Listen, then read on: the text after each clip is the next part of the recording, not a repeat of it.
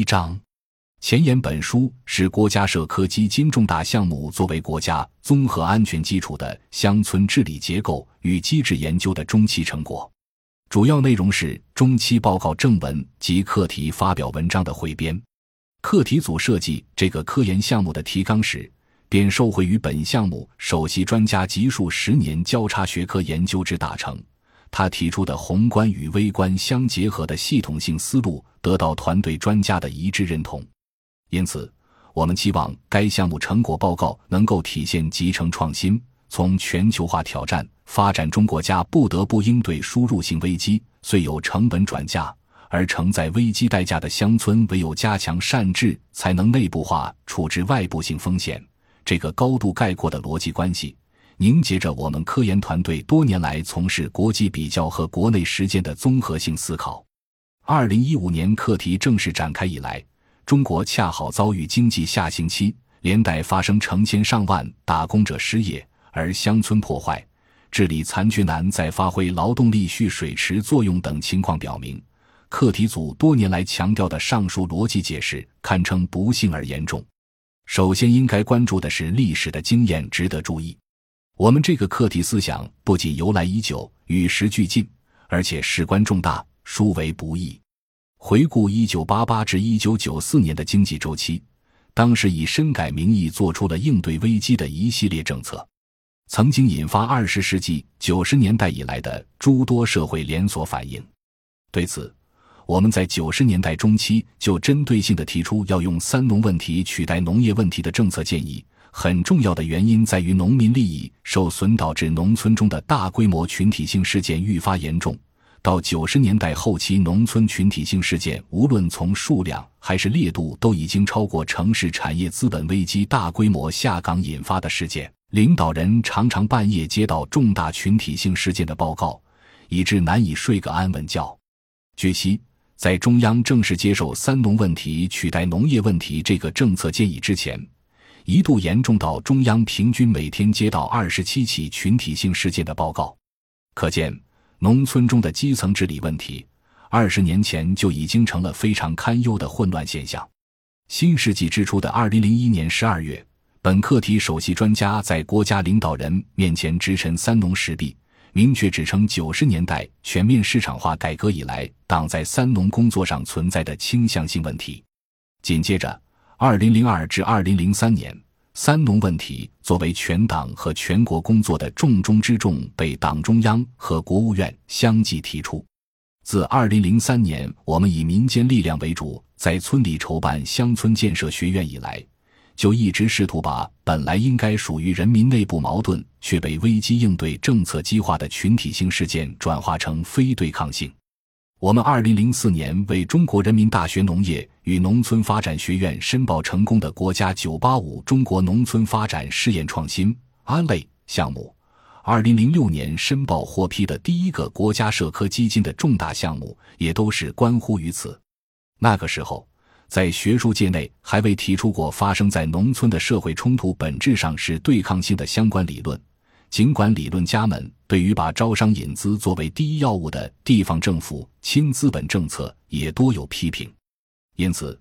我们从立项汇报到开题研讨，都需要根据马克思主义哲学原理向大家解释何为本质上具有对抗性的矛盾，以及在当代社会已经大量发生的对抗性冲突中，怎么做才能把已经激化的矛盾从对抗性转为非对抗性。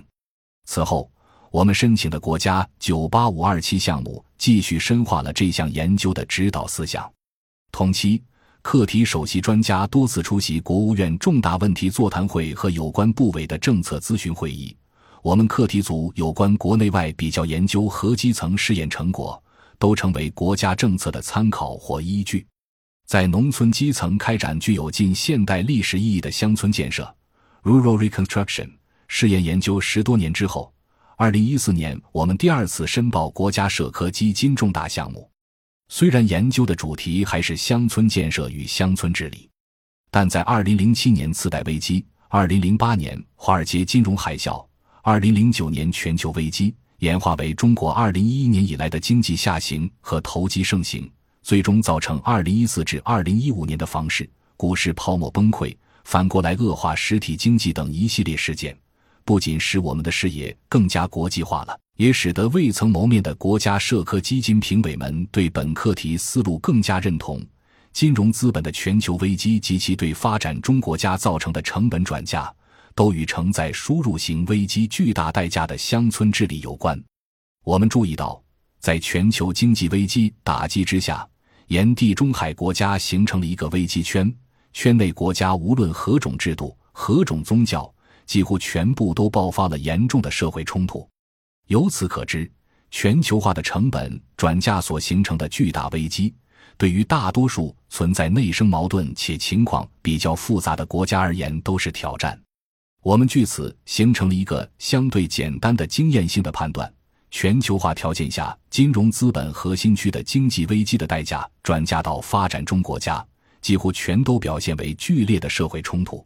总之，那些被称为“颜色革命”或者是表现为其他部族、族群、宗教等一系列的暴力冲突，很大程度上和全球化的成本转嫁，或者和全球金融资本危机的代价转移有直接关系。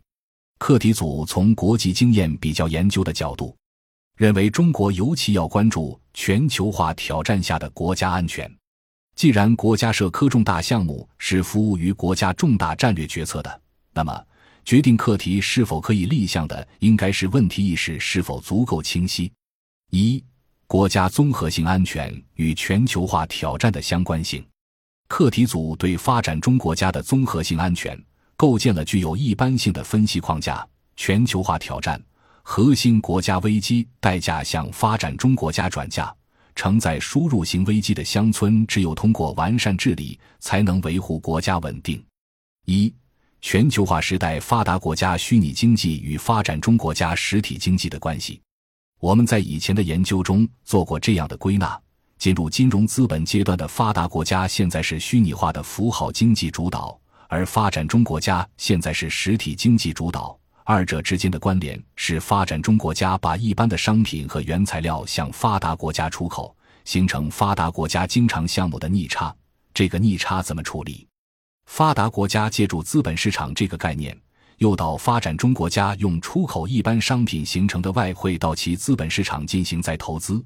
于是发达国家形成资本项目的顺差。在整个体系里面出现两套话语，前者叫自由贸易 （free trade）。后者叫金融流动 （capital flow），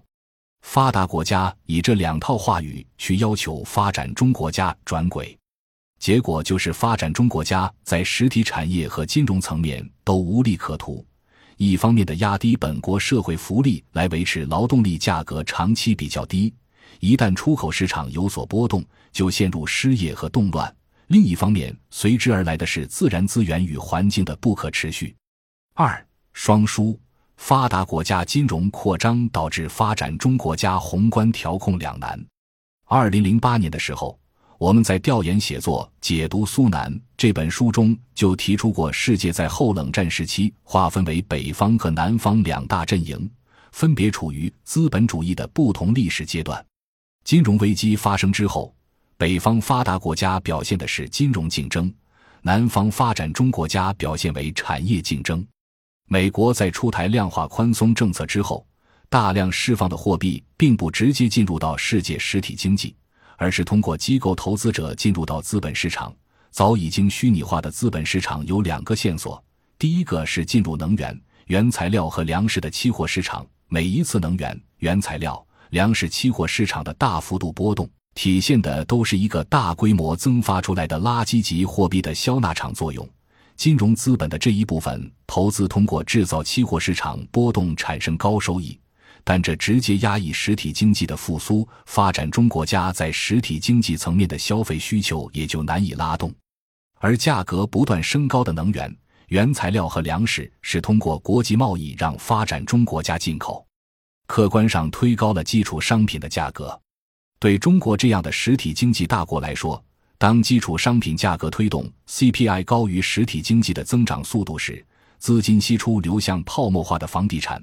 政府需要实行紧缩的金融政策，提高资金价格。一边资金价格提高，但另一边实际的消费需并没有提高的时候，实体经济就更是低收益的。这时候，大量的金融资本加快从实体经济析出，更多进入投机市场。房地产投机市场又和中国政府的几万亿的基础设施建设连接在一起，于是就加重了政府的国债和地方债来替代内需。尽管它在充实中国实体经济上发挥了重要作用，